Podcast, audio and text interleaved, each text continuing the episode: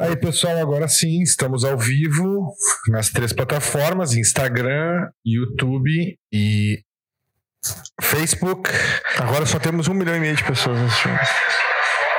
E uh, vamos Assim, eu vou repetir de novo. A gente teve um problema técnico, a gente era para ter entrado mais cedo. Isso acontece porque, porque a gente está falando de coronavírus, a gente está falando do governo chinês, Xi Jinping. Meu celular é um Xiaomi, diretamente conexão com o Partido Comunista Chinês. Então eles escutam tudo e estão tentando nos travar. A voz, nossa voz que vai para milhões de pessoas. Não vai para milhões de pessoas ainda, mas irá. Eu mais quero saber o seguinte, ó. Eu tinha falado lá no início uh, que eu quero que todo mundo que esteja aqui no Instagram, que veja pelo Instagram, pelo Facebook também, procure ir no YouTube e, além de curtir no Facebook, comentar, é, também Instagram, onde der, Vai no YouTube lá, se inscreve no canal, ativa as notificações para receber os novos vídeos. Está sempre novos vídeos acontecendo lá no YouTube. Então eu peço que vocês. É, tenham essa gentileza e também, se possível, comentem que acharam legal, se acharam ruim, é, que o programa deve acabar, que deve continuar. A gente não vai dar bola para nenhuma dessas opiniões, mas é muito importante para o algoritmo do YouTube transmitir para outras pessoas. Então é muito legal, tá? Vocês nos ajudam, ajudam o programa, quem gosta, e vocês podem indicar para uma pessoa que vocês achem que vão gostar dos assuntos abordados aqui. A gente. Pode olhar para a televisão, por favor. A gente tinha. O tema uh, de hoje, a gente vai falar sobre uh, a vida de hoje em dia controlada e ordenada, né? A gente está vivendo essa situação atípica da quarentena, está vendo ações autoritárias de governantes minúsculos, médios e grandes, né? Parece que é tudo orquestrado, e aí a gente inevitavelmente acaba se lembrando do grande clássico 1974 de George Orwell, né? O escritor, para quem não conhece o livro 1974 de George Orwell, né? Ele descreve ali a história de um personagem que trabalha uh, no ministério uh, de que ele eh, refaz os dados históricos sempre para uh, ficar tudo bem para o partido lá. É um, uma história meio que o Orwell criou mais ou menos prevendo os erros do, do autoritarismo e do comunismo, né? apesar de que os defensores do comunismo dizem lá de uma carta do Orwell para um, uh, para um cara da, de um sindicato nos Estados Unidos dizendo que não era uma crítica ao comunismo, porque o Orwell era, era comunista, tá? Mas antes de ser comunista ele era um intelectual e ele teve uma visão, ele viu Exato. se as coisas continuassem daquela maneira onde iam chegar, tá? é por isso que a gente sempre ressalta aqui que na questão da arte a gente não deve ver a questão ideológica do artista se ele não deixar isso influenciar na sua obra. Exatamente. Obviamente que quando eles tentam fazer propaganda pura e simples, vira uma porcaria, a própria obra de arte acaba se esvaindo por si. Mas quando um artista ele é grandioso e ele pensa mais na obra de arte do que na própria ideologia, mesmo que ele meta alguma propagandinha, alguma coisa ali que vai estar dentro da alma dele, muitas vezes acaba não comprometendo a obra em si. É, são casos como o Aldous Huxley, do George Orwell, é, de atores como Robert De Niro, é, a maioria dos atores de Hollywood, né? A gente vê grandes atores, mas caras que é, dão primazia é, muitas vezes à arte. O De Niro tem feito muita cagada assim na, na, nas suas obras, assim, mas por exemplo ele voltou agora com o irlandês, uma atuação é. sensacional, né? E, então assim, é, quando esses artistas eles deixam a vaidade e essa semana ainda vi uma live maravilhosa do professor Roberto Malê com, com o Ítalo, ele ainda estava falando sobre a arte e o Malê estava falando da questão da generosidade, né? Que o artista ele tem que ser generoso, ele tem que querer passar uma impressão é, principalmente o ator, para o público dele, né? Ele não, no momento em que ele, ele se envaidece, se engrandece daquilo ali, ele não consegue ser generoso e não consegue transmitir as emoções que tem que transmitir e acaba dando a cagar. E muitos dos atores uh, de Hollywood, infelizmente, e mesmo atores brasileiros, né, os brasileiros, então é a maioria, né? Uh, acabam tendo esse problema. É uma profissão que as pessoas ficam muito famosas, muito assediadas. O ego é normal. Eu não vou nem dizer que é fácil eh, não sucumbir a todas as benesses da profissão de ator, porque talvez se eu fosse ator eu fosse Fábio e, Assunção. E, e aquela coisa, né, cara? Nós aqui. Nós, Mas é. É a gente está fazendo agora um reconhecimento ao George Warren e a gente tem um compromisso com a verdade. Nós dois temos um compromisso aqui com a verdade muito grande. E a liberdade faz parte da verdade. Portanto, por exemplo, George Orwell ele estava manifestando algo que aquilo que ele acreditava. E aquilo que ele acreditava, infelizmente, se tornou em partes uma realidade nas nossas vidas hoje em dia. Então, é evidente que a gente vai ter que fazer esse paralelo e essa sintonia que há entre aquilo que ele escreveu décadas atrás e o que vem acontecendo hoje, o que está sendo planejado há muito tempo. Independente, por exemplo, se ele era comunista, se ele tinha todas essas inclinações, isso já não importa. O que importa é ele estava de fato procurando a verdade, cavocando. Ele estava, isso ele estava fazendo mesmo. Se, é, ele associou, se ele associou no próprio livro, entre, entre outros artigos e manuscritos que ele escreveu, se ele associou todo o período futuro totalitário com a direita, é evidente que é um erro de conclusão. Mas no que se refere a aquela coisa meio fatídica, ele estava corretíssimo, infelizmente. A gente está seguindo essa é, linha. a gente pega, por exemplo, no livro tem a nova língua, que é a, a linguagem usada pelo partido, né? Que eles obrigam as pessoas a usarem. A gente vê isso acontecendo com o politicamente correto. Assim, é, são estudos, tá? Tem gente que diz que o Orwell era mais trabalhista, mais marxista e meio contra Fabiano, e aí então por ser contra os fabianos ele não gostava muito dessa metodologia fabiana de ir é, transformando o mundo em comunista, até que quando chegasse lá o mundo estaria comunista e ninguém saberia que era comunista, que é mais ou menos Eu, o que acontece hoje em é. dia, e é mais ou menos o que ele descreve no livro. Outros dizem que ele era Fabiano, então, tipo assim, é muito eu tenho, é, eu, eu sou um que eu tenho. Eu, eu, li três obras do, do George Orwell e uma delas em 1934. Só que assim, eu não, não me recordo, eu deveria ter feito uma pesquisa mais profunda sobre as crenças pessoais, etc. Então, não fiz isso, infelizmente.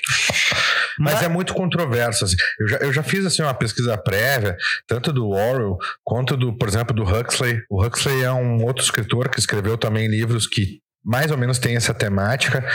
É, Admirável Mundo Novo, Retorno Admirável Mundo Novo e A Ilha, é uma trilogia. É, e ele até foi professor do, do, do Orwell, né? Então ele influenciou muito o pensamento do Orwell. Então, assim, é a gente tu pega o, o, compilado esses caras eles tinham é, olhavam para a realidade e eles viam o que estava acontecendo. Por exemplo admirável mundo novo há uma teoria na verdade é mais que uma teoria tá? Tem estudos é que infelizmente essa bibliografia ela não tem não existe em português tá? Mas o Huxley ele era um cara de elite e dessas famílias dinásticas que eles chamam, os Bilderberg, os Rothschild, começou lá com o Cecil Rhodes lá e Dizem que ele foi é, instigado, que ele foi, que ele foi contratado, vamos dizer assim, não, não era um cara que precisasse de dinheiro, mas que ele foi contratado para escrever uma obra em que como é que seria o futuro do cientificismo, o futuro é, de tudo isso que estava vindo, né? Todas essas correntes ideológicas que estavam acontecendo no século XX, e aí ele escreve o Admirável Mundo Novo. Depois ele tenta fazer um remendo ali no retorno, Admirável Mundo Novo. Depois ele fecha a trilogia na Ilha, que eu acho que é o um melhor dos três, talvez. E cara, é, por mais que esse cara ele fosse de elite, ele tivesse talvez trabalhando para esses caras, não tira a qualidade da obra e não tira o poder imaginativo do, do artista de olhar para aquela realidade que estava acontecendo, por mais que ele quisesse aquela realidade ou não, isso aí é uma coisa que sempre vai ter controvérsias em relação aos historiadores, porque geralmente essas coisas são meio secretas, né? Eh, se o Huxley ele é globalista ou se ele é fabiano, esses caras geralmente eles escondem assim, tirando um Bernard Shaw da vida que expunha é, publicamente isso, né? É, a maioria deles eram os caras que eles eram contidos.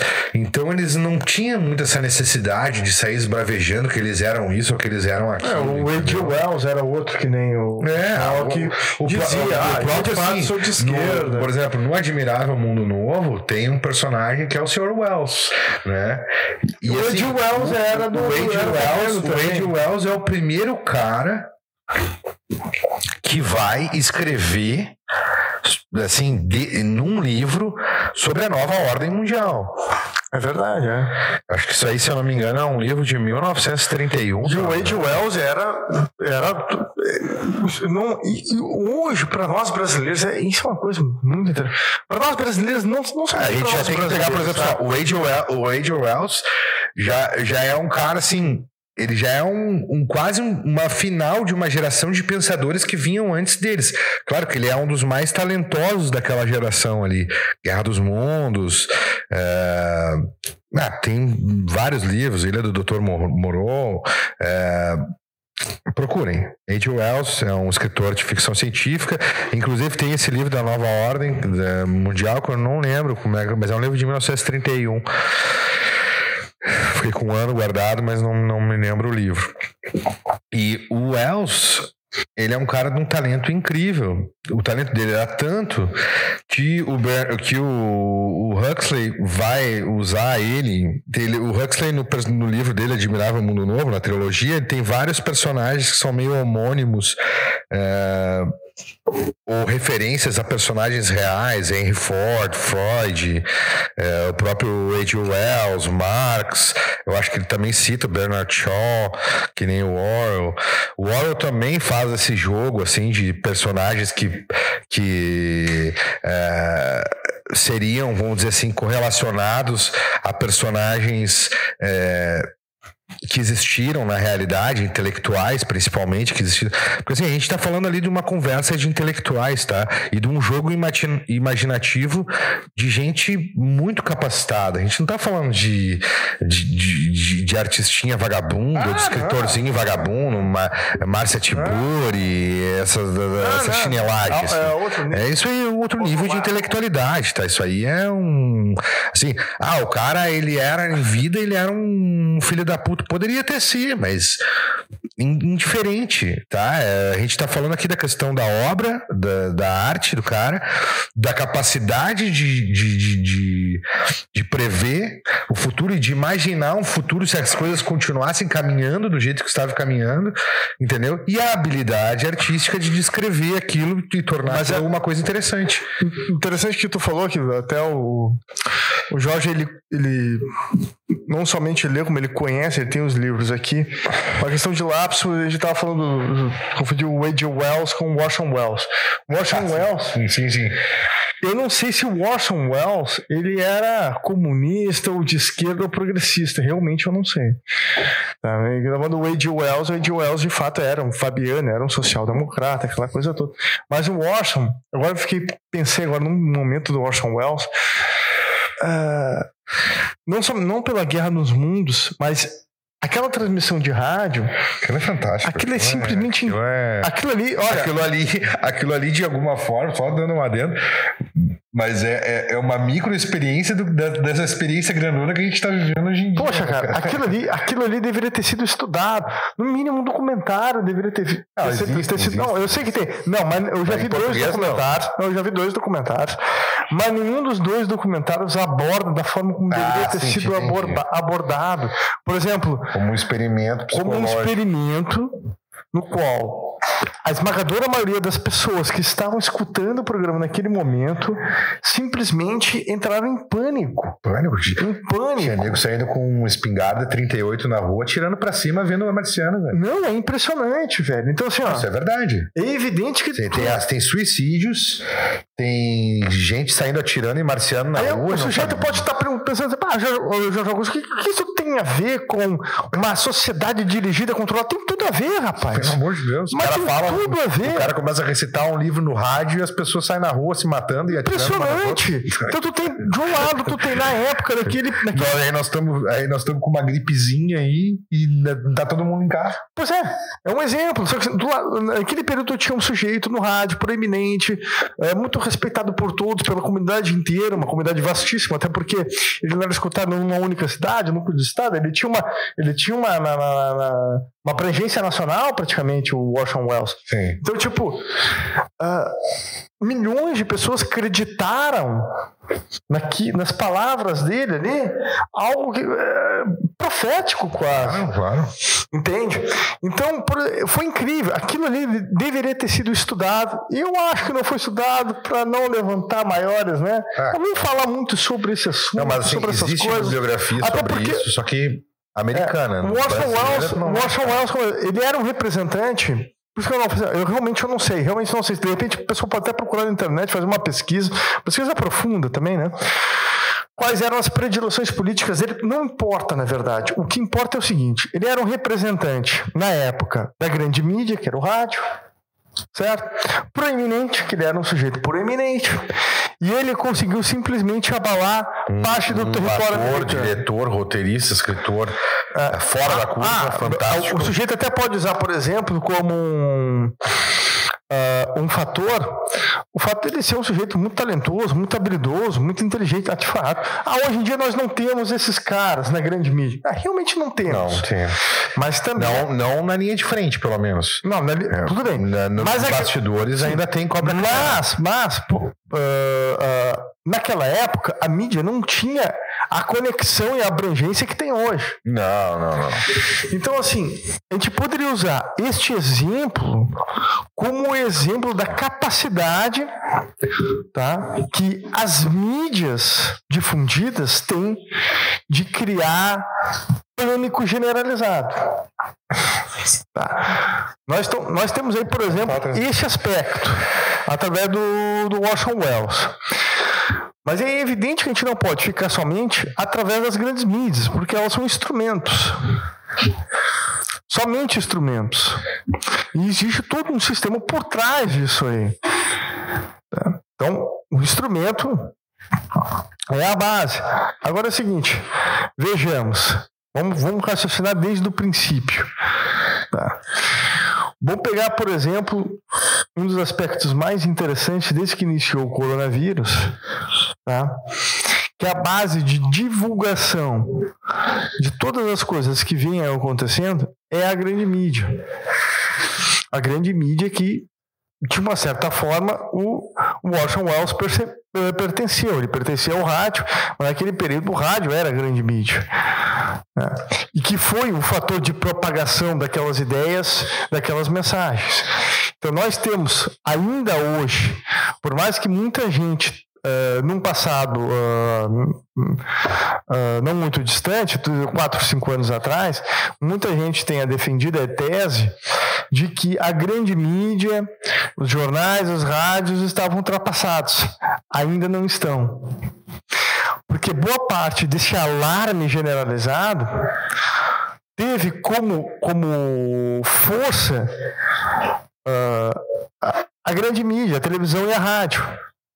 Ou seja, eles conseguiram criar o pânico, eles conseguiram manter boa parte das populações nos continentes dentro de suas casas, e isso foi fator determinante.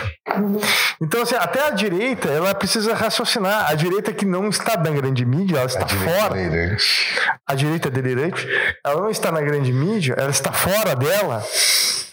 Tá? Ela precisa racionar e perceber o seguinte: durante, muito, eh, durante alguns anos atrás, meses atrás, não, nós derrubamos a grande mídia. Pesquisas eram, eram, eh, eram feitas e as pessoas tinham eh, as pessoas expressavam pouca credibilidade na grande mídia. Né? Opa, não é bem assim. As pessoas permaneceram em suas casas. Qual foi a fonte? A fonte foi a grande mídia, rádio, televisão, jornal impresso, sites das, das grandes emissoras. Hum, então ainda ela mantém uma força. Isso ficou constatado com o coronavírus. Tá? Isso é uma realidade.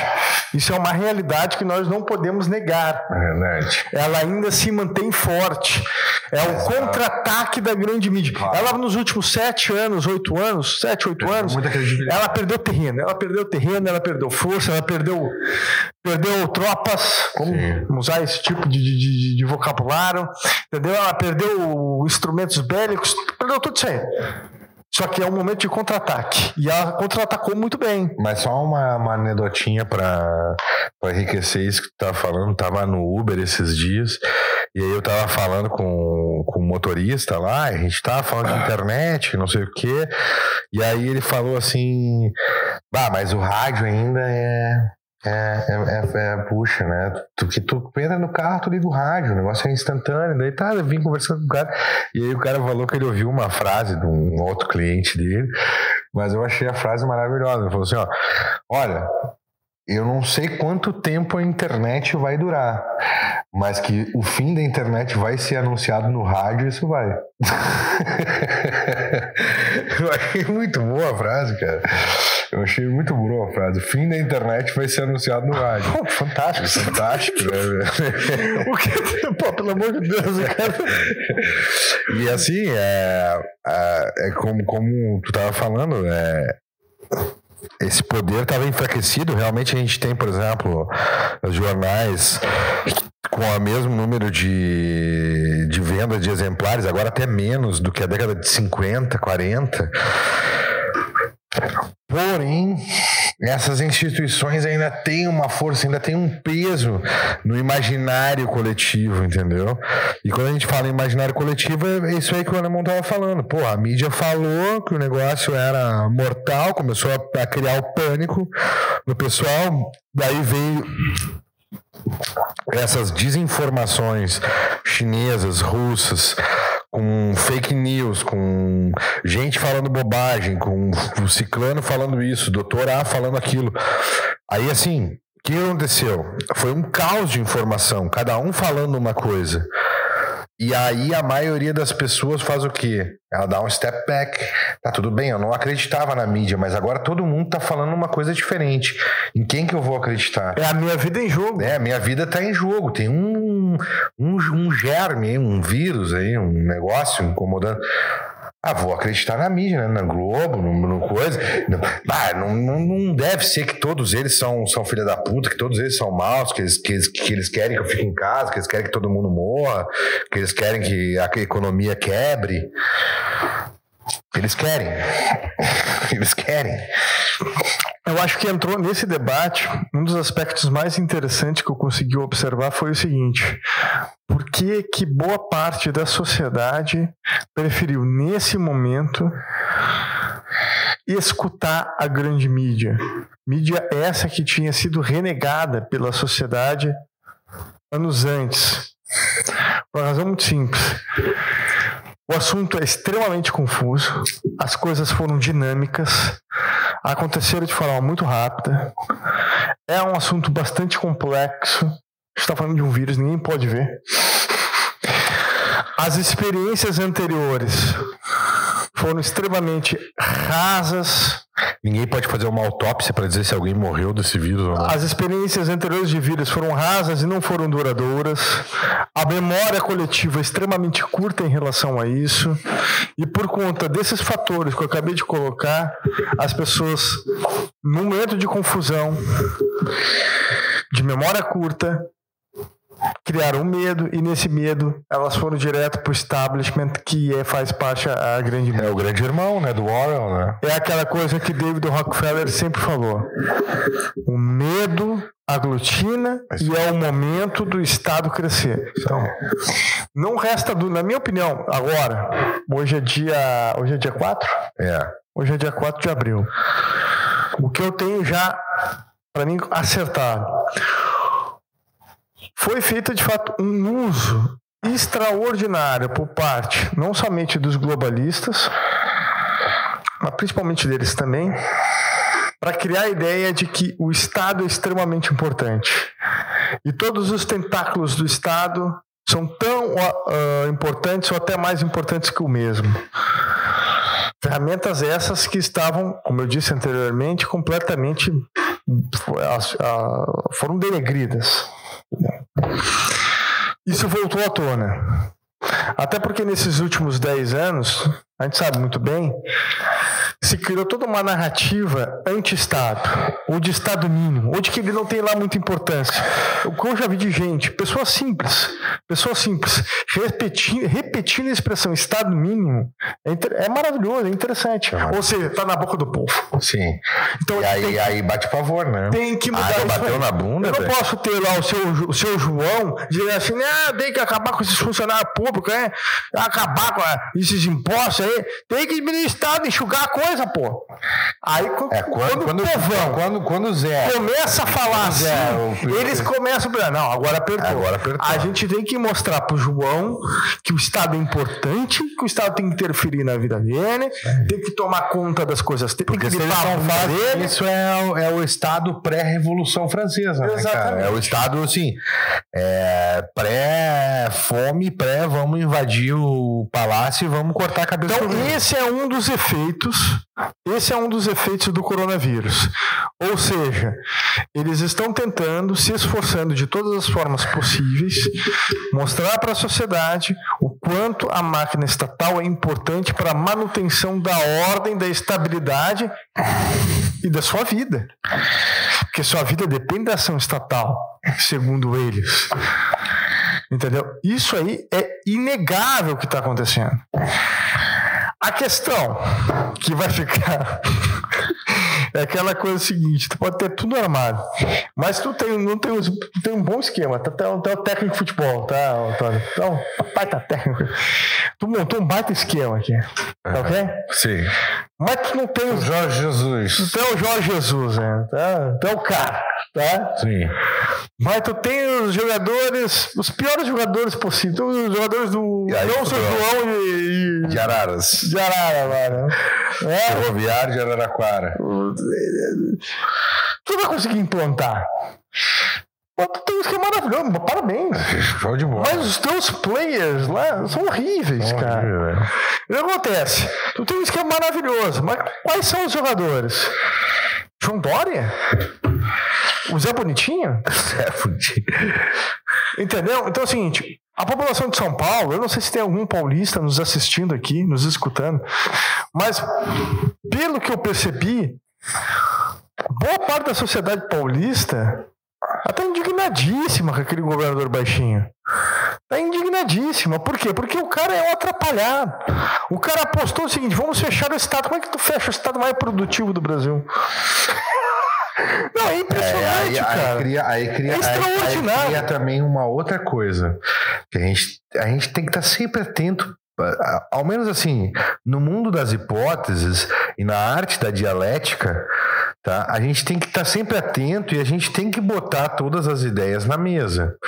Opa! Tá. Olha, olha a conversa aí. Pô, foi sem querer, cara. Não foi uma coisa por querer. Foi, foi tudo proposital, tá tudo armado, foi tudo armado. Fazendo os logos, o negócio. Tá, tá tudo armado. Mas assim, ó. É, será, cara, que isso assim, ó. Existe uma ascensão na direita no mundo inteiro. Tá? Esses caras, Dória, Marquesan, Eduardo Leite e vários governadores e deputados Adoram, ditos liberais ou, ou, de centro-direita vieram, vieram na colada, vieram na colada de quem é realmente conservador e quem é realmente direita, ou seja, do Bolsonaro e de toda a onda que ele trouxe. Esses caras se aproveitaram desse momento. Uh, E aí, o que que acontece? Pô, mas aí duas conversas não, não rola, mano. aí, aí a gente pega e, e aí o seguinte. Tá, mas isso não é só aqui, é Polônia, é Áustria, é Estados Unidos com eleição presidencial esse ano. Tá. Isso aí será que não é uma, uma tentativa de romper, quebrar com a economia para dizer assim, ó, ó, olha o que a direita tá fazendo, é uma bosta. Vamos eleger quem novamente? Os nossos salvadores da esquerda. Com Lula, com Lula não tinha vírus. O único vírus que tinha no Brasil era o vírus da felicidade. Coisa bonita, companheiro. Era o vírus da felicidade, era o vírus da alegria, era o vírus de eu poder comprar minha televisão em 27 vezes na Casa Bahia. Não tinha problema com Lula. Com Lula não tinha vírus. Vírus tem com o Bolsonaro. Bolsonaro é o culpado. Entendeu? Então, assim. Ah, tá, mas tu tá fazendo uma elucubração mental. Tem vários indícios e vários fatos apontando. Olhem o documentário que o Kister botou no canal dele lá sobre Xi Jinping.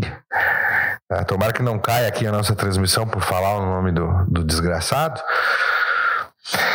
Mas sobre a vida desse cara, para você, você dá uma olhadinha só na cena que ele faz o juramento lá do Partido Comunista Chinês. Aquilo ali para esse cara, a fidelidade dele ao Partido Comunista Chinês é maior do que 90% dos padres católicos da Igreja Católica hoje em dia. Vocês não têm ideia do que, que é essa mentalidade desses caras hoje em dia. Entendeu? Então, assim. É, e as pessoas. Por que, que, as pessoas também, agora voltando àquele assunto, por que, que as pessoas deram esse step back e começaram a acreditar na mídia? Porque as pessoas normais, as pessoas que não estudam, que não estão por dentro das coisas, elas tendem a crer que as pessoas, quando estão falando uma coisa, elas estão falando a verdade. Isso é uma tendência natural do ser humano, isso é psicológico. Até para a gente poder viver em sociedade, tá? A gente tem que acreditar que quando uma pessoa está te falando uma coisa, ela tá te falando a verdade. Porque senão o cara iria viver num estado paranoico é, 24 horas por dia, se o cara duvidasse de tudo, entendeu? Chegasse para dar, sei lá, bom dia para alguém e. Será que é bom dia mesmo? Não tem como viver 24 horas nesse estado de suspensão. Uh, uh, da verdade, entendeu? Para saber se as coisas são mentira ou verdade. Na maioria dos tempos, na maioria do tempo, a gente acredita que as coisas que as pessoas estão nos falando é verdade. Se a mídia está batendo 24 horas num assunto, o que, que a maioria das pessoas que não estudam ou que não sabem é, de verdade se a mídia é mesmo falsa ou se todo mundo lá que trabalha lá é falso, o que, que as pessoas fazem? Não, pô, os caras devem estar tá falando a verdade. Os caras, pô, tô na Globo News lá falando 24 horas do negócio do coronavírus, tá morrendo nego, a torto que é direito, entendeu? Então as pessoas se apavoram. Entendeu? As pessoas se apavoram e aí as pessoas perdem a capacidade de raciocínio. Com uma médica essa semana, que um vídeo aí que viralizou na internet, falou que as pessoas que estão andando na rua teriam que assinar um termo porque elas não poderiam usar os respiradores daqueles que estão em casa fazendo a quarentena. Daí tu olha para uma filha da puta dessas, para uma retardada dessas, para uma miserável dessas, e tu fala o quê? Fala, tá, minha filha, e, e o cara que entrega as comidas, e o cara que, que tem que sair para abastecer os carros no, no, no, nos postos, os motoristas de ônibus que tem que levar esses trabalhadores, to, todos eles merecem morrer porque eles não estão fazendo a quarentena. Tu pode ficar em casa. Ah, ela é profissional da saúde, ela está na rua. Que, algum serviço da rua tu precisa também. Se tu tá na rua, se tu é profissional da saúde, tu sabe disso daí. Então, assim, as pessoas entram nesse tipo de estado de, de, de torpor, entendeu? E começam a querer ceifar quem não está pensando igual a elas, entendeu? Um outro ponto interessante, tu usou agora o exemplo da professora, um outro exemplo público. A médica. A médica, mesmo foi de uma ambulante em Goiás que saiu de casa para trabalhar e foi presa. Bah, isso aí tá pelos policiais da a Polícia Militar de, de Goiás. Uma vergonha esses policiais, sinceramente. Um absurdo. É evidente que através das redes sociais houve ali uma indignação. Porém, essa indignação deveria ter sido muito maior. E não foi. Isso é um dos fatores que, que mais nos assustam, ou seja, uma indignação que ficou restrita a um grupo limitado de pessoas. Tá. E a gente está falando, ah, a gente está falando somente de uma pessoa, de um caso singular. Não é bem assim. Já é, por exemplo, parte da, da nossa sociedade aceitando como algo comum, como essa é a palavra, essa é a expressão, acidente comum da democracia sabe? Esses rompantes de, sabe? De, de autoritarismo. Não é não, não pode ser assim. A nossa sociedade, ela flerta, sempre flertou com o autoritarismo. Tá? Isso é normal. Eu sei que deve ter muita gente aí que é simpatizante da ditadura militar. Eu também já fui na minha, na minha adolescência simpatizante, achei muito lindo, muito maravilhoso. Só que o sujeito ele vai procurar, vai dar uma investigada e vai ver. Esses caras são. É, é um bando de abobado, é muito idiota.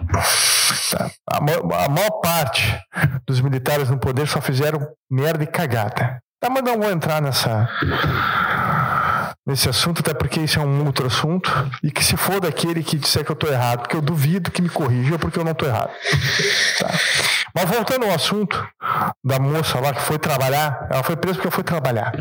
Foi presa por dois retardados mentais da Polícia Militar de Goiás, para aquele governador vagabundo, tal de É, aí não tem a justificativa que está cumprindo ordem, meu velho. É. Fazer uma, uma, uma sem vergonhice dessa daí é. O tal de Caiado abriu já a precedência, por exemplo, para quê? Para que essas coisas ocorram. Abriu. a nossa sociedade já se acostumou. Mas aí com, com, com a ideia de. multar fábrica, porque se fábrica abrir, multar comércio, comércio abrir, cara. Quem esses caras acham que são, velho? Esses ordinários, esses vagabundos. Então, então é um verdadeiro absurdo. Então a gente vê, por exemplo, fatores uh, essenciais da democracia do Ocidente, do Ocidente, porque a questão de liberdade individual, isso eu também não vou entrar muito nessa, porque é um assunto bem denso, bem complexo, bem vasto, que é a questão das liberdades individuais. Nós, ocidentais, nós sabemos muito bem o que é isso. Se aquele pessoal lá do Oriente, aqueles chineses comunistas não sabem o que são, o que é isso, tipo, tipo, eles não sabem o que é isso, porque eles nunca tiveram isso na vida, infelizmente. Por isso que eu tenho pena dos povos orientais, eu tenho, eu tenho, eu tenho pena dos chineses, porque eles não sabem o que é isso, entendeu? Essa que é a grande realidade. Eles, eles, eles são pequenas peças de um mecanismo muito maior. Eles não são nada dentro disso.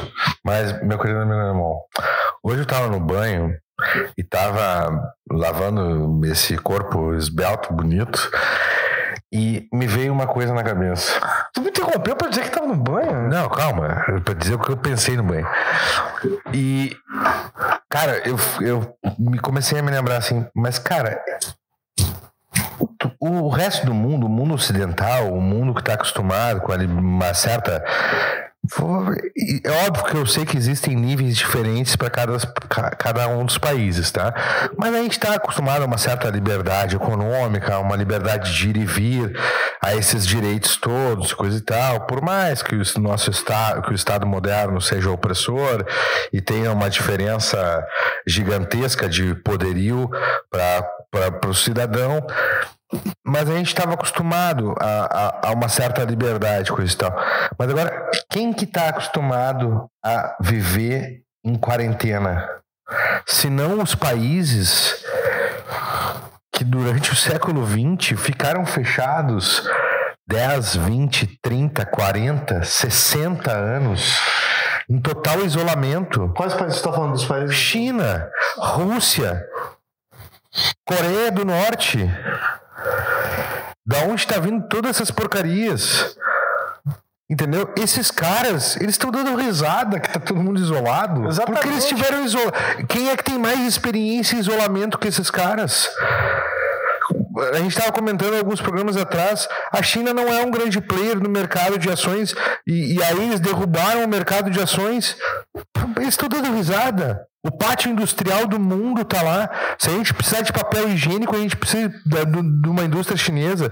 Se a gente precisar de uma peça, queimou meu monitor hoje. Veio da China, cara. Tudo vem de lá. Se uma empresa, uma fábrica hoje precisar de uma peça para alguma coisa do seu maquinário, pra, pra, pra, vai ter que recorrer tá tudo lá. Risada do mercado de ações. Até é, aquela especulação assim: ah, não, a China derrubou os mercados, porque daí veio vários players chineses e começaram a comprar empresas ocidentais. Tudo bem, tem vários indícios sobre isso. Mas isso é o de menos. Na verdade, se eles não tivessem comprado nenhuma ação, eles estariam um pouco se fudendo. Estariam um pouco se fudendo. Porque esses caras. Eles são o pátio industrial do mundo. Tá, mas vai modificar toda a economia do mundo, não vai mais. Pô, tá Mad Max, então. Se é assim, é Mad Max, porque se a China para, é Mad Max. Até a economia se reestruturar de novo, é Mad Max. É nego saindo na rua, dando tiro, é, falta de gasolina. E outra, e outra, isso já foi.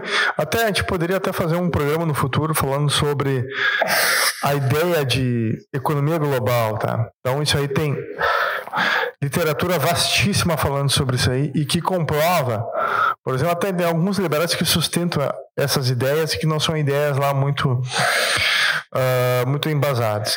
E que, bom, a industrialização dos Estados Unidos, da Europa e da Inglaterra surgiram porque, por fenômenos puramente naturais da economia capitalista e essas indústrias migraram para os países mais pobres, no qual essas indústrias encontraram uma mão de obra mais barata que pudesse produzir né, de forma mais produtiva. Não é bem assim. Não é bem assim. Isso aí, isso aí assim, ó, isso se chama falta de conhecimento geopolítico, tá? E muita filha da putagem e um pouquinho assim de carimbó, tá? Começou lá com o Nixon lá atrás, quando ele se apavorou numa crise que ele teve e que ele foi fazer acordo comercial com os chineses, que era um país fechadíssimo, tão fechado quanto é a Coreia do Norte hoje em dia. E aí começou a abrir a porra para lá, para quê? Para ter mão de obra escrava. E tá, tudo bem, tava todo mundo feliz, né, meu? Tava pagando centavos ali pelo, pelo, pelos seus. Eu interrompi o alemão de. Tu já viu aquele meme? Lembra aquele meme do negão? Aí, esse poema tá uma merda. eu vou eu não posso falar nada. Tem que eu sair. Não, tô brincando, mas até agora eu até esqueci que eu falei. Não, agora eu vou falar. Agora eu vou falar, pô. Agora não vou nem falar até o final do programa. Só vou fazer Não, não, não. Voltando. Voltando. Então é o seguinte. Os caras acreditaram nessa tese de que era um fenômeno natural do capitalismo. E não era. O Kissinger, que é um dos grandes fenômenos, dos grandes protagonistas daquela economia arranjada da década de 70, que fez com que a China comunista, violenta e assassina. Secretário do Nixon. Sim, surgisse no mundo ele é um dos grandes arranjadores. Eu vou usar essa palavra, que é uma palavra bem rasteira, bem feia. Arranjadores, tá? Não articuladores ou planejadores. É arranjador. Ele arranjou entendeu? e colocou a China como um dos grandes protagonistas da economia global. Segundo o senhor Kissinger, entendeu? Velho, vagabundo o Globo deveria aproveitar uh, os 700, 800 milhões, eu não sei, ué, a, é que era a população da, da China, é, entendeu? E que a população poderia ficar ociosa, ela tinha que ser inclusa no mercado consumidor e produtivo e assim por diante. Então isso só prova, não somente através do Henry Kissinger, mas através de uma série de entrevistas e, e, e manuscritos uh, do, do, do, do, do Rockefeller, George Que é, foi tudo planejado naquele período. Nós precisávamos fazer uma espécie de conexão global, conexão que não existia naquele período. Até a década de 70, o mundo estava completamente separado. Completamente separado. Era a Europa, a Europa já em período de envelhecimento, tá? Eram os Estados Unidos, ainda forte, jovem, entendeu? E a América do Sul, a América do Sul, uma série de distúrbios políticos, a América do Sul não conseguia crescer. E os americanos, os europeus, não conseguiram resolver os nossos problemas, porque nós somos incompetentes demais. Nós ficamos naquele dilema entre aquele marxismo oriental russo, chinês também, né? e aquela maldita social-democracia europeia. Nós não tivemos aquela trindade de forças que tu encontra na Europa e nos Estados Unidos, ou seja, um liberal conservadorismo, lá social-democracia. No caso dos Estados Unidos, aquele marxismo bem pequenininho, na Europa um pouco maior. Mas que, por pior que seja, esse As panorama. ali mais ou menos é, equilibrando. São forças que fizeram com que a Europa crescesse, com que os Estados Unidos crescesse e se manter, mantivesse a América do Sul ficou estagnada. Então os europeus, os americanos disseram o seguinte: que se dane esse continente de bosta, vocês não conseguem fazer nada direito. Nós vamos olhar para a China. Vamos fazer uma parceria com esses comunistas, já que eles mandam no país. Esse é um ponto interessante. Quem é que manda da China? É o Partido Comunista. Onde estão os opositores? Não existem mais. Há muito. Todos foram mortos. Esse documentário do, Executados. do Bernard, o Kister, que eu já tive a oportunidade de assistir há um tempo atrás, muito bom documentário português, mostra ali não, o, o, o Xi Jinping lá Xi Jinping, ele. Não fala muito o nome dele, que Xi Jinping fala eliminando. o nome dele ele aparece na tela do meu celular. eliminando, eliminando os opositores. Tá, mas é ele eliminando opositores, porque não existe. Olha que coisa interessante. Ah, ele está eliminando opositores. Não, ele está eliminando opositores, porque não há opositores ao Partido Comunista desde o princípio, praticamente. Sim. Mao Tse Tung triunfou eliminar seus ele opositores. matou 60 milhões de opositores. Então eles encontraram no Partido Comunista uma ferramenta eficiente para produzir barato, em grande quantidade, para o Ocidente. E foi isso que o Partido Comunista fez. O Partido Comunista simplesmente escravizou o próprio povo em prol de um enriquecimento artificial do Ocidente. Isso é uma realidade, caramba. Isso é uma realidade. Tá? Então, a gente tem que olhar para esse lado. Essa economia inter, interligada, isso de fato aconteceu. Nós estamos interligadíssimos. Nunca antes. É o, só é que, o videozinho do Milton Friedman do lápis aqui. Né? É, só que é o seguinte: o Kissinger, provavelmente, agora eu não sei, provavelmente ele sabia naquele período que, olha, eu, eu posso estar, eu posso aqui estar alimentando um monstro. Tu, tu acha que ele não sabia? Não, vamos lá. Eu que ainda... velho, sacana, filho da puta. Tu acha que ele não sabia? Pelo amor de Deus, quem não sabe de nada é eu e tu, irmão. Então, ele alimentou esse monstro que se chama China. E esse país agora tem autonomia. Autonomia tecnológica, autonomia política já tem há muito tempo, autonomia econômica. Mão de obra escrava. Mão de obra escrava. Então é o seguinte eles agora não são mais subordinados. Eles nunca foram, Eles nunca foram subordinados aos americanos. Isso é um ponto interessantíssimo. Eles, durante muito tempo, aceitaram o capitalismo. Sim. Eles aceitaram. O dinheiro, né? Porque o enriqueceram. Dinheiro para comprar flango. E uma coisa que o pessoal tem que entender. Eles são materialistas. Eles acreditam na estrutura. E eles acreditam de fato que eles estão chegando e vão atingir nos próximos anos um nível de estrutura suficiente para poder abocanhar parte do mundo, se não o mundo inteiro. Tá? Então, é esse é o medo que nós precisamos ter. Não é por nada. é assim, é esse cálculo que a maioria dos economistas liberais não conseguem fazer porque, tipo assim, os caras usam essa. Aquele, é um vídeo bem famoso do Milton Friedman, é, que é um grande economista, sem sombra de dúvidas, falando lá do lápis, que o grafite veio não sei da onde, das minas de grafite da América do Sul, que o, o látex da borrachinha do lápis veio lá da Malásia, né? Que a madeira veio não sei o que da Indonésia. Nos, ele dá um monte de exemplos lá, falando que existe cooperação e que assim a, a roda. Da, e, e realmente isso está certo. Só que o que geralmente não entra na conta uh, dos economistas liberais é o seguinte: a teoria econômica, tudo bem, ela está certa, ela funciona, mas existe uma outra coisa chamada interesses, interesses ideológicos, países, geopolítica, entendeu? Eles não botam isso na conta. Ah, eu vou fazer negócio com a China. A China é, é igual ao Ocidente? Ela funciona igual ao Ocidente? Não, ela escraviza lá nas fábricas, lá as mulheres nas tecelarias ficam sentadas, sei lá, 18, 20 horas num banco que tem um buraco com um pinico embaixo para elas fazer cocô e xixi sem se levantar e sem precisar parar de trabalhar. Trabalhando peladas, né? Já viu imagem disso daí? Ninguém tem imagem disso daí. Estranhamente, agora no início do ano, apareceu um monte de imagens de gente morrendo do coronavírus. Né? Na China não vaza bosta nenhuma, eles têm o maior controle de internet do mundo. Já, vamos falar sobre né? isso. É controle facial. Eles conseguem reconhecer.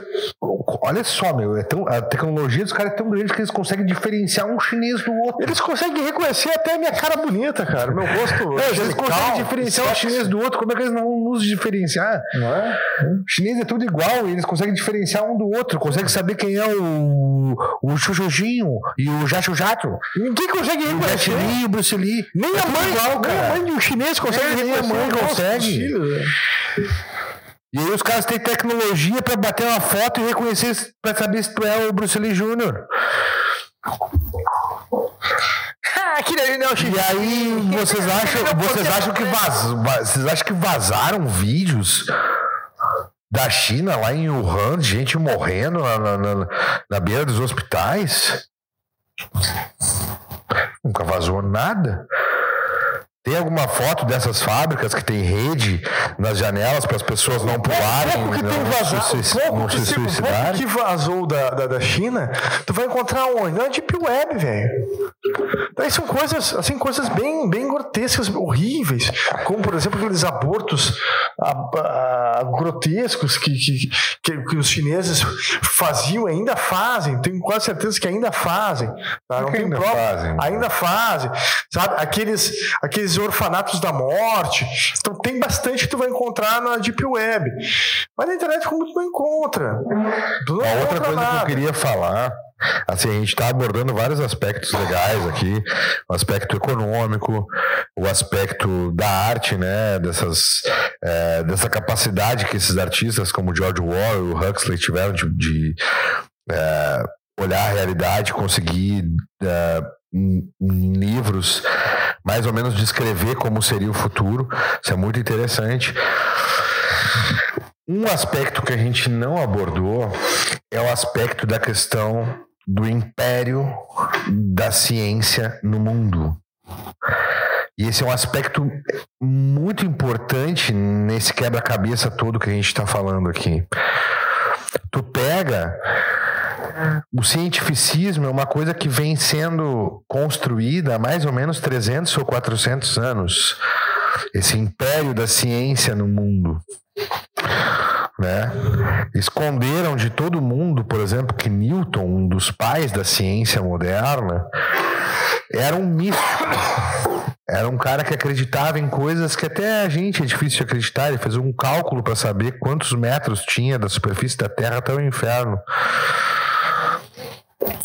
80% da obra de Newton era uma obra de misticismo religioso comprada por um economista responsável por muita merda que acontece no mundo ainda, chamado Keynes, John Maynard Keynes. E por que, que o cientificismo é importante nessa questão que a gente está vivendo hoje em dia?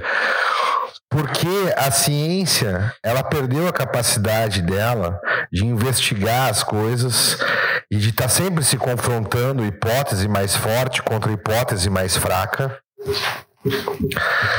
E aí o que que acontece? certas linhas, certas agendas na ciência ganham é, por algum interesse a dominação do assunto. Ou seja, se eu quero que as pessoas acreditem em certa coisa, por exemplo, a questão, por exemplo, do evolucionismo. Eu não estou questionando aqui, eu nem tenho capacidade científica de questionar a obra de Charles Darwin, tá? Mas só que assim, é uma discussão científica entre, por exemplo, o criacionismo e o evolucionismo. Só que a mídia combinada com a ciência, ou seja, pela elite da ciência, não, pra, não pela ciência, mas por uma elite que fala pela ciência, que fala pelo cientificismo, pela doutrina do cientificismo, falou assim: não, não existe outras possibilidades. O que existe é o evolucionismo. Se chama teoria das espécies, da evolução das espécies, não lei da evolução das espécies.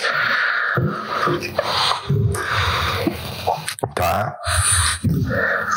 Porque se a gente for parar para pensar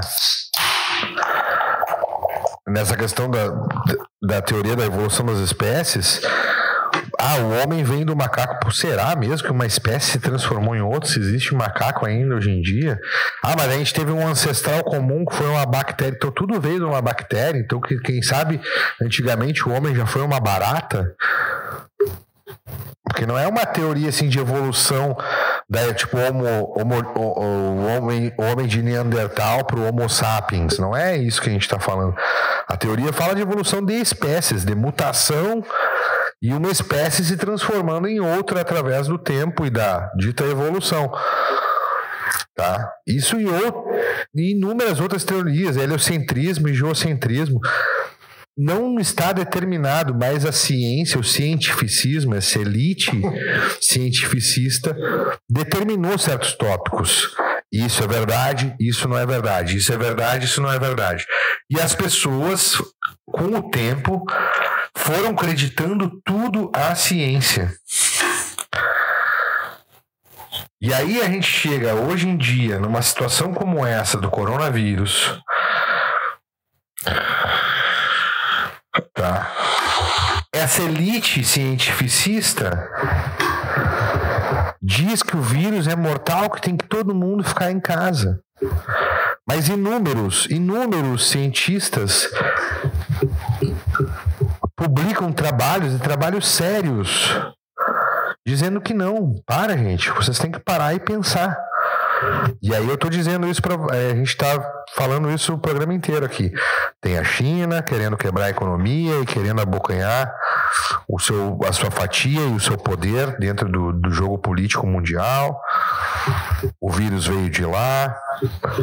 A Rússia está bem quietinha, não sabia de nada. Ninguém sabe se tem alguém com coronavírus lá na Rússia, mas eles fecharam as fronteiras logo no início de janeiro. Da Rússia veio um monte de desinformação. Tá lá no relatório da União, da União Europeia afirmando que a Rússia está desinformando. Né? Então, assim, tem um monte de peças nesse tabuleiro e esse império do cientificismo é uma peça e talvez uma das mais importantes. Estava vendo um vídeo ainda ontem, professor Afonso, lá do Ciência de Verdade. Eu não concordo em muitas coisas com ele, em muitas teorias dele, mas ele estava falando uma coisa muito interessante. Em outro período histórico, os biólogos evolucionistas também falaram ah, coisas que foram usadas por líderes. E esse período histórico foi o nazismo. Os biólogos evolucionistas da época disseram que havia diferença entre raças e que tinham raças que eram inferiores.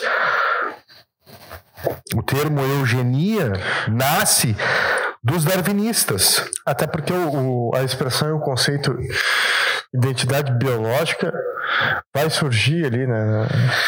E Hitler se usou dessa, dessa ciência, de, de, desse, dessa doutrina científica para dizer para o povo: olha, eu tenho uma justificativa para matar os judeus. Porque senão as pessoas se perguntaram: tá, por que tu quer matar todos os caras?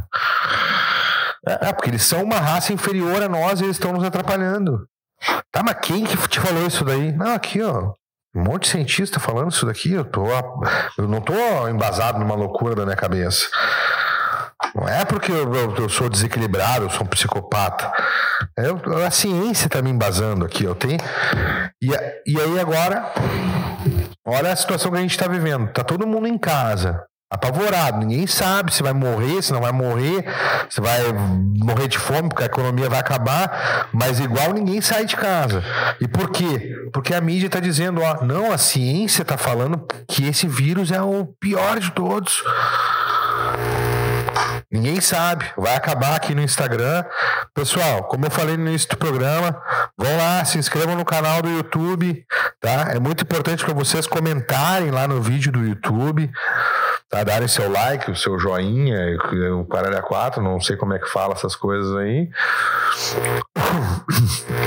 Mas é bem importante para nós, tá? Nos ajudem aí a divulgar e a compartilhar.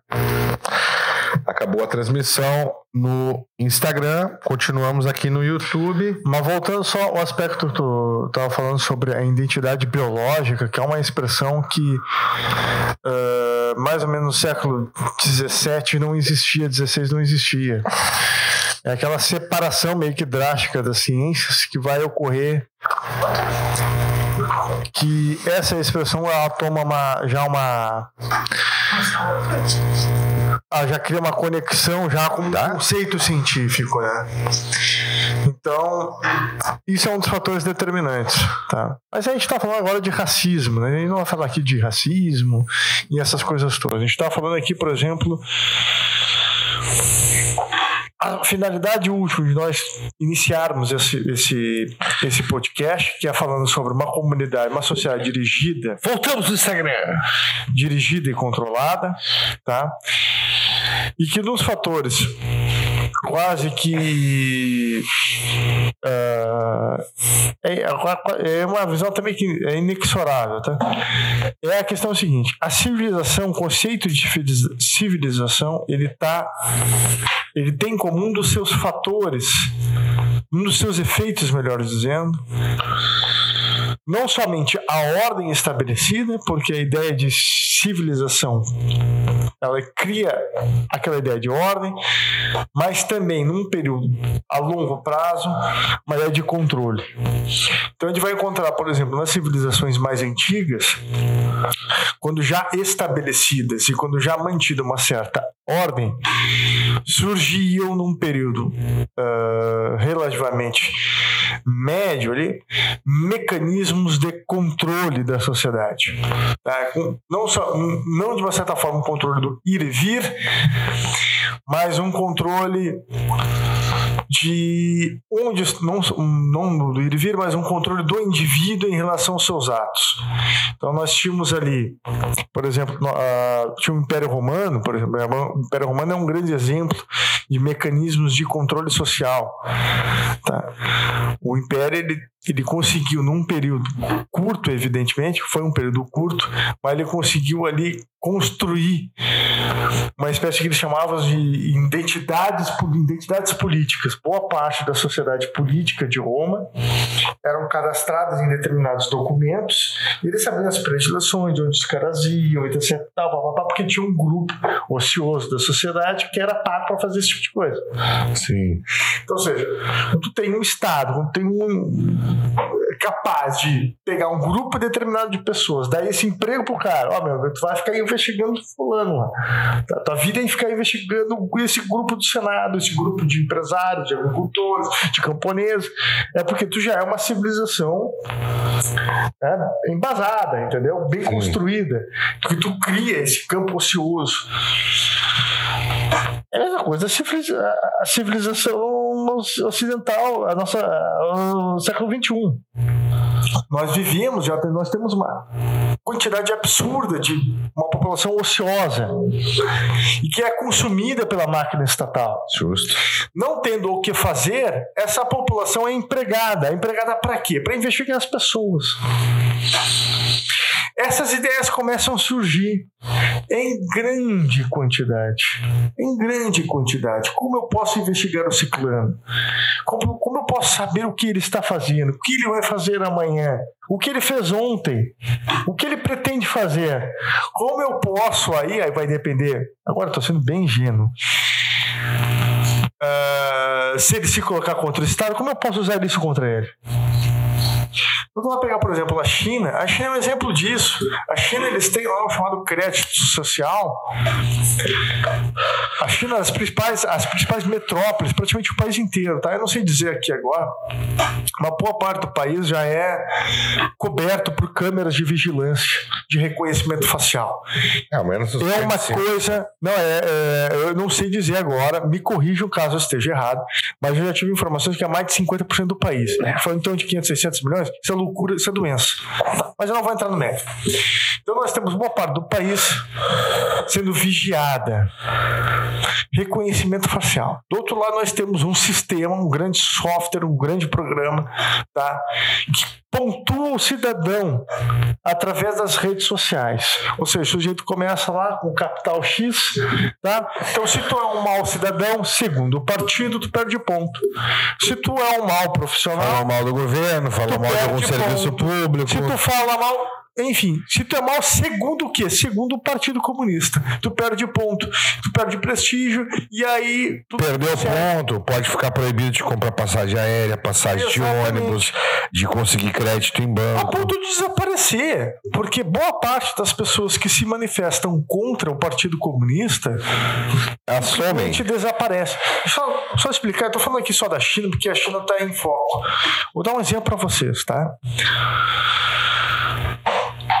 2005, 2006, eu não me recordo o ano, eu sou ruim de ano, tá? Mas procura aí. Isso aqui não é um programa de, tipo, aqueles, aqueles de YouTube. O cara vem com um textinho, tá? Gente burra e dá uma estudadinha na internet, tá? E quer parecer sabe e não sabe nada, entendeu? Ah, não é nós?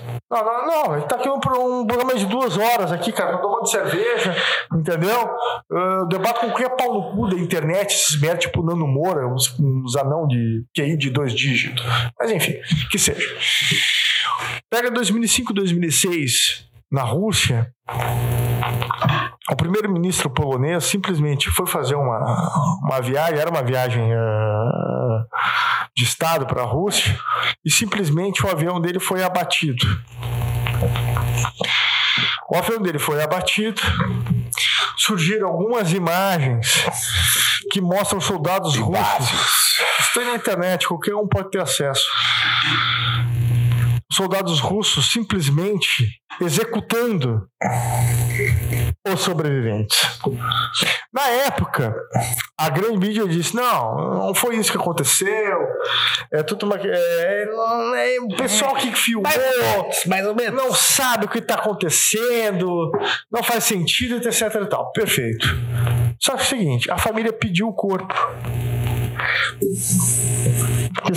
Queriam enterrar o cadáver, o, Sim. o ente querido, né? Para exumar o corpo. Os russos não permitiram. Os russos não. Sabe por que, que os russos não permitiram? Porque não tem quanto tapar um buraco no peito. Vai tapar com o quê? Com concreto? Tem enchimento. Como é que tu tapa? E tapa um buraco no peito. É? Eu te dou um tiro de fuzil de Kalashnikov. Como é que tu tapa? Me diz aí. É? Não eu tem não como, sei. né? Pois é. Então eu não permito. Então eu não vou liberar o corpo. Aí a imprensa se silenciou-se. A imprensa, a imprensa acha normal, por exemplo, o Putin está há 20 anos no poder. Trocando de primeiro-ministro para presidente, primeiro-ministro para presidente. Ele só engana trouxa. Ele só engana quem quer enganar, quem é complacente com ele. A empresa é complacente com ele. O cara é um ditador, assim como o Xi Jinping. São dois ditadores. Os caras estão há 20 e poucos anos no governo, são ditador. O Xi Jinping está desde 2009? Não. 2012. 2012. Ah, vão fazer oito anos. Mas agora ele já decretou que não entrega mais o bagulho. Não, ele vai ser o cara. Então, assim. Ele é o cara do pau duro da China. Pega, e o pau duro da China é 8 centímetros. O, o, o, Putin. O Putin. O Putin tá desde quanto? 99 ou 2001? Não lembro. Não, tá quase lá. Acho que foi 2000, 2001, Putin. É, por aí. Porque o Boris Yeltsin era isso aí. Não ah, Boris Yeltsin. Tá, é, ah, o Boris Yeltsin que Boris tomar Yeltsin, uma vodka com ele. Imagina. Quanto que ele ia falar pra nós? Fala pra nós, Boris. Fala pra nós. Qual é o segredo da Rússia?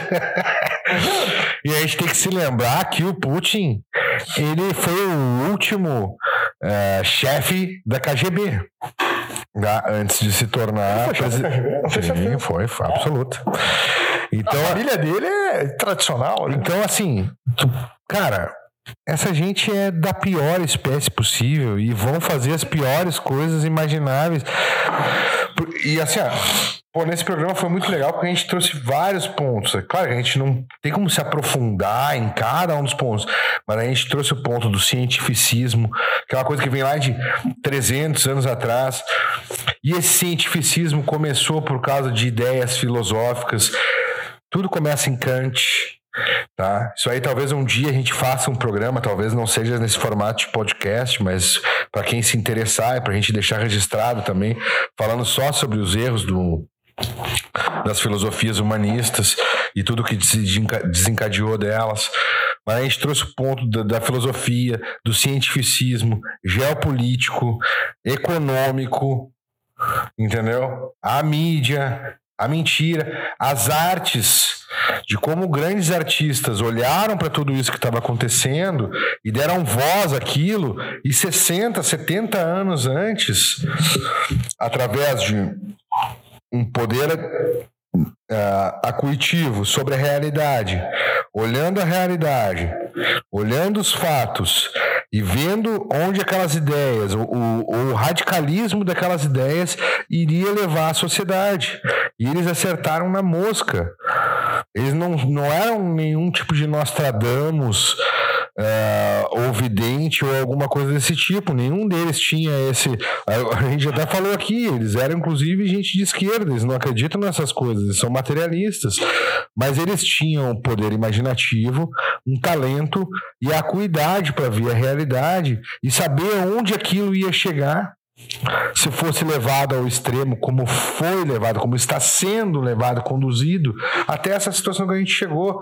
A gente está numa situação extrema. Uma situação extrema exige medidas extremas. Tanto da parte de quem quer oprimir, quanto da parte de quem está sendo oprimido, que somos nós. Vai exigir medidas extremas da sociedade em muito pouco tempo. Então, assim, quando a gente fala, olha, se tiver como comprar comida para estocar, compre. Ah, é por causa do coronavírus? Não, coronavírus é só a primeira parte do processo. Vai vir uma depressão, vai vir uma recessão, vai vir tempos difíceis daqui para frente. E eles vão se esconder por causa disso aí. Entendeu? Até a roda girar de novo, a gente não sabe o que vai acontecer. Vai acontecer muita coisa, mas vai ter momentos difíceis. Então, se preca... tenha precaução, medidas de precaução. Se tiver um dinheirinho, compre alimento, estoque alimento, entendeu? É... Existem outras medidas até para quem mora na cidade. Tem gente que fala que tem que sair da cidade, tem que ir para o campo, mas aí eu já não sei também. Todo mundo vai para os campos. Não... É meio complicado isso. Então, assim, não é para entrar em pânico, mas o que der para tomar de medida de precaução, tomem. Porque está se desenhando uma coisa muito estranha no mundo.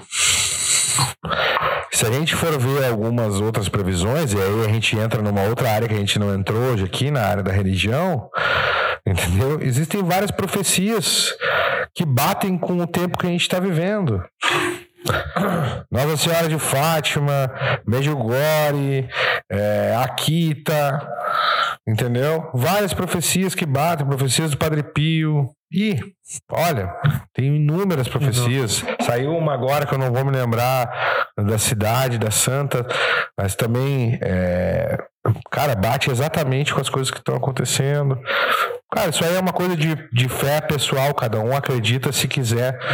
Mas os fatos estão aí, as peças do quebra-cabeça parecem começar a se encaixar e novamente para as pessoas que não acreditam mais na mídia e não devem acreditar, voltam e começam a olhar, olha, parece realmente ser tudo armado pelo aquele bloco russo-chinês Tá? Ah, mas é teoria da conspiração, é sinais, é papel de, tomara, papel de alumínio na cabeça. Eu vou te dizer Cara, coisa. tomara que seja. Eu vou te dizer tá? Tomara que seja, mas não. Assim, tá tudo indicando que não é. Tá? Os fatos estão indicando que não é. A ciência política, a mesma acuidade sobre a realidade que esses artistas como Aldous Huxley e George Orwell tiveram 70, 80 anos atrás, para dizer o período que a gente estaria vivendo hoje em dia, é mais ou menos nesse nível e usando as mesmas bases que a gente está aqui dizendo para vocês: olha, isso é coisa dos chineses. Olha, a situação vai piorar. Olha, o Bolsonaro está tentando fazer com que, a, com que o Brasil tente voltar à normalidade, ao menos no aspecto econômico, para a gente tentar enfrentar essa situação de um jeito um pouquinho melhor.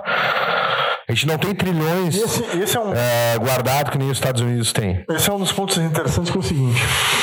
Pai, eu tô perdido ainda. A maioria das pessoas estão perdidas. Elas estão pensando assim, ah, eu tô perdido, tô confuso. Eu não sei de onde veio isso. Eu não sei se isso foi proposital. Eu não sei se isso surgiu de forma natural. Eu não sei se foi proposital isso surgiu por parte desse, desse elite globalista ocidental. Ou se surgiu por um bloco russo-chinês. Ou foi isoladamente a China que fez. Não importa. Uma coisa que é certo. Só uma coisa é certa. Isso é indiscutível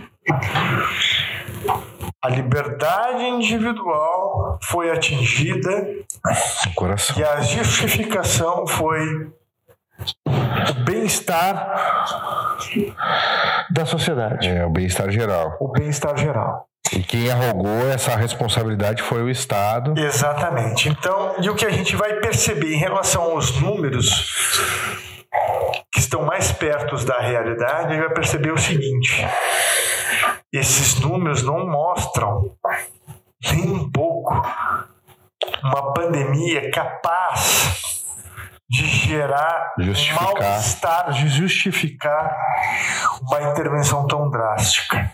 Então, por exemplo, eles já tentaram, eu já tive a oportunidade de ver na televisão os caras compararem a gripe, a gripe espanhola com o coronavírus, cara. Porra, a gripe espanhola matou mais de 60 milhões de pessoas. Eu vou repetir.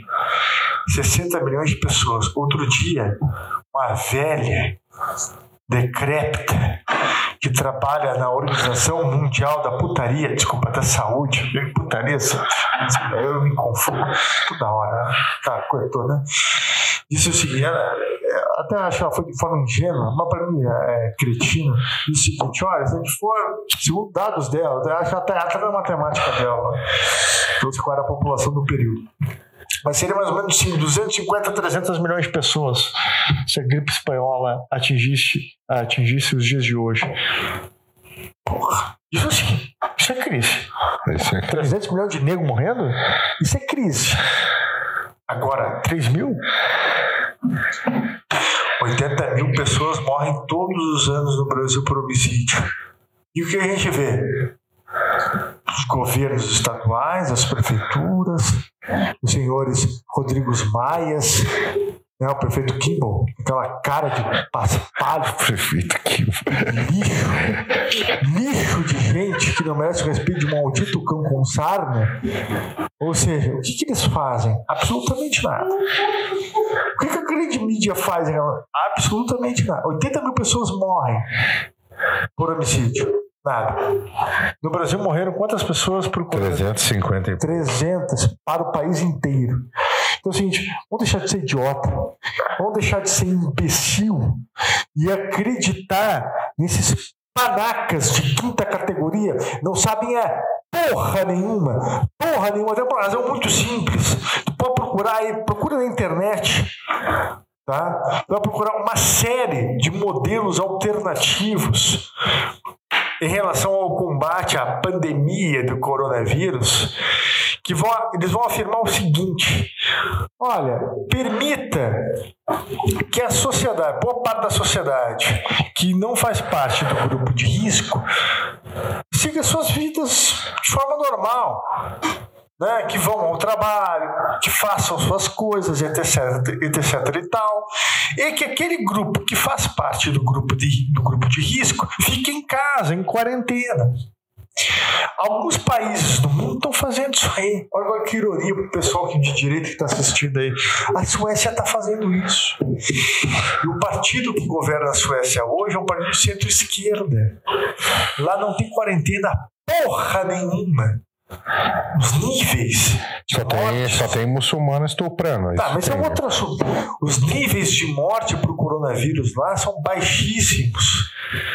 Eu quero saber o seguinte: quem é que explica isso na grande mídia? Mas ninguém explica, né? Pois é, né? Ninguém cita. Os suecos não estão morrendo por coronavírus. Quem está fazendo bem é a Alemanha. É, oh, a Angela Merkel. É, tá indo bem, é verdade, é verdade, é, é tá indo bem. A Itália tá indo bem, fazendo a quarentena. Que legal, velho. Que legal. Os trouxas. As pessoas desses países estão E aqui a gente também tá acreditando nessa merda. Ninguém tá percebendo o seguinte, cara. Eu não vou entrar no mérito. Não, não, não. Eu, quero, eu, só porque eu até poderia entrar nesse mérito. Eu até poderia entrar, é, entrar nessa. O seguinte, ó. Estipular aqui uma série de hipóteses possíveis. A gente já fez isso aí. Mas eu poderia até conclusivo. Mas não vou fazer isso aí. Está na minha cabeça, não vou. Tá? Para que esse pessoal está fazendo um uso extraordinário dessa pandemia impressionante. Parar a economia, né? Até porque uma série de economistas muito conceituados já afirmavam: olha, a economia vai quebrar no verão. Digo no verão europeu, né? não sul-americano, porque a gente não importa. Mas no verão europeu vai quebrar, vai pegar porque é insustentável essa economia keynesiana, baseada no crédito desenfreado sem lastro com a poupança. Então vamos criar um coronavírus aqui, quebra tudo porque aí a gente não precisa tentar justificar, baseado no nosso modelo keynesiano. Vamos dizer que a culpa é do vírus. Também, aí, tem essa, essa é uma outra Eu acredito bastante nisso, tá? Muito, muito mesmo. É, eu já sou um pouco mais pessimista. Eu, eu sou um pouco mais pessimista com o alemão, acho que é bem pior do que isso. Mas assim, o que eu queria falar também para quem fica muito nessa questão de. A gente estava falando um pouco antes de entrar o programa aqui. Hum, é um é um documentário que eu vi, uma, uma, uma série de. É, são três cientistas, tá? Eu não me lembro é que eles são, realmente assim, faz algum tempo que eu vi essa série.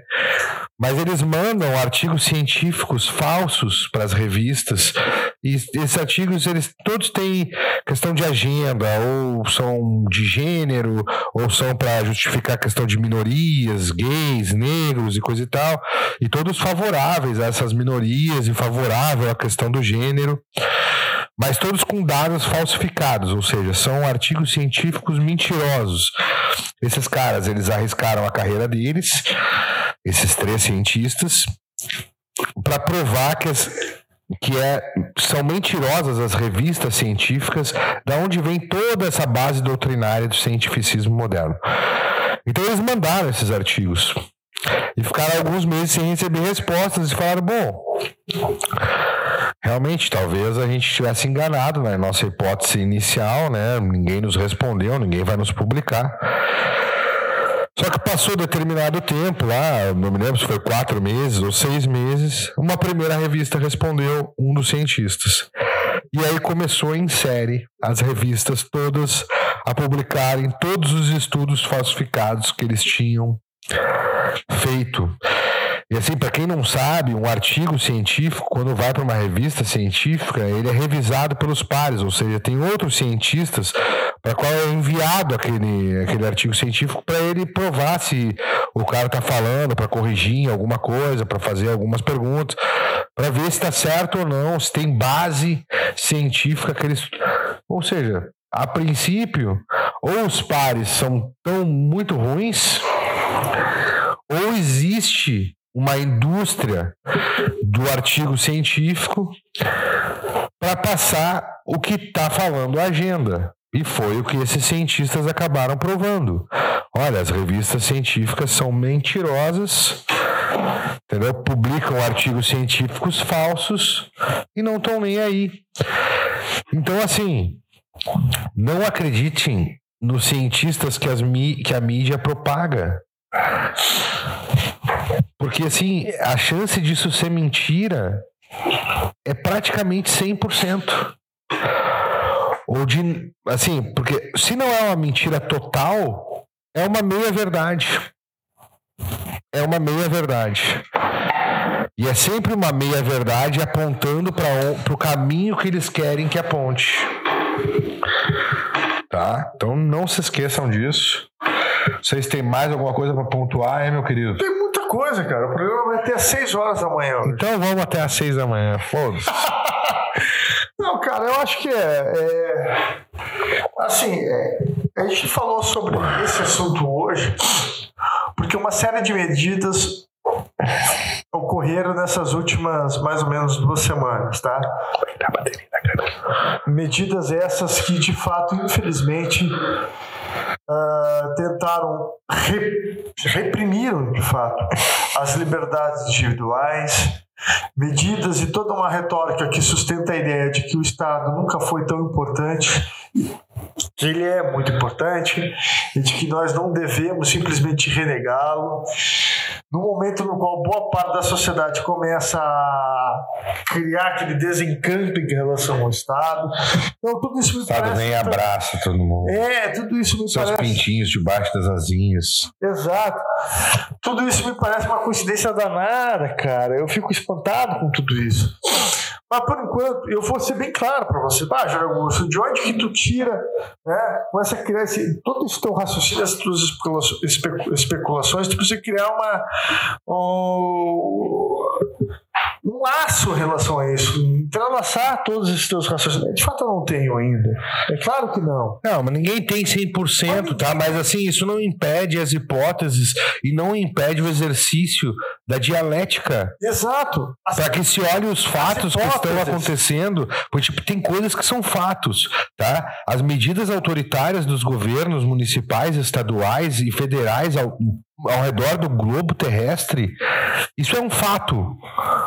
Tá? O porquê que elas estão sendo tomadas quase que em conjunto, aí existem hipóteses. Esse, A quebra da economia mundial e a recessão e a depressão que vai vir a seguir, isso é um fato. Esse entrelaçamento, olha só que coisa interessante. É? Esse entrelaçamento de ações.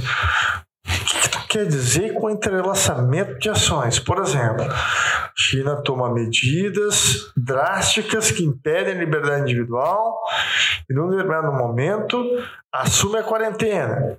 Posteriormente, países ocidentais assumem a mesma postura. Isso se chama entrelaçamento de ações.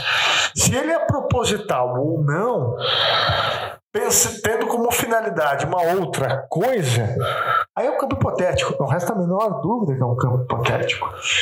Porém, A gente tem que se lembrar tem que da, da, da vida pregressa isso, do- a visão histórica. Se a gente ter uma compreensão histórica, um pouco uma, um- cultura um pouco, um pouco mais vasta, a gente vai perceber o seguinte: não somente no século XX, mas até em séculos anteriores, a gente vai perceber esse tipo de engenharia. Então, pessoal, a gente tem que ficar atento em relação a isso. Cara, eu não quero, eu não quero fazer parte do gado, eu não quero ser transformado num idiota. Não sejam gado. Se tu quer, beleza, cara. Tu pode pegar agora, dar um off aí, vai fazer outra coisa, vai assistir lá o, né, o YouTube lá, o Nando Moura falando bobagem, vai assistir, Pode a, assistir também Grey's Anatomy, Grey's- é, a TV Globo. Outlander, E, é, então, aí, ó. novelas da Globo. Pode fazer É, o, como é que é o nosso querido diretor lá das novelas da Globo, lá, Manuel Carlos. Manuel Carlos, né? Pode ver o José Maia, né? Tu pode ver o Fábio Assunção. José de Abreu de calcinha. José de Abreu de calcinha. Tu pode ver, Ih, tem tanta gente, tem tanta coisa boa pra tu aproveitar nessa quarentena, gente. Olha, você pode jogar assim- Candy Crush, né, no celular, pode jogar Fazendinha.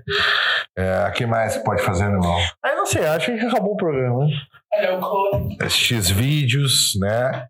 Quando chegar lá na, na, na parte da, da, da, das anãs, lá, midgets, né? Daí tu pode parar. Tu Já, zerou, já olhou Já zerou. essa parte, é? Não, não cheguei. Eu sou um, sou, sou um cara casado. Tá bom.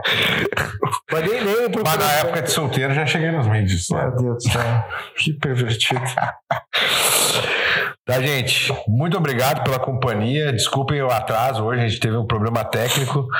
Vou ver se a Lu até consegue mostrar aqui. Vira o celular pra mostrar a televisão aí.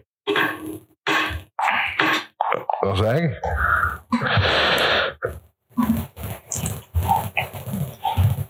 Olha lá, estamos com uma televisão em vez de um monitor lá. Volta pra nós aí, volta pra nós. E, eu- e- e- e- essa televisão nós compramos agora.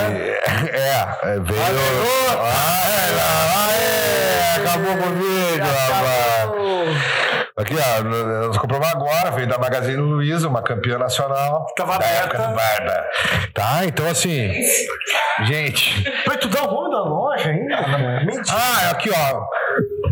Agora, pá, de noite, ficamos esse tempão todo aqui. Não bateu uma fome? Acho que eu vou pedir um frango da Frangaria Fortunato. Opa! Frangaria Fortunato, a melhor frangaria de Porto Nós Alegre. agora somos patrocinados. É, a Frangaria Fortunato. Aqui, ó, pega o telefone aí. da- Pega o telefone aí. Pega o telefone. Da, Sério, olha no celular o telefone da Frangaria Fortunato.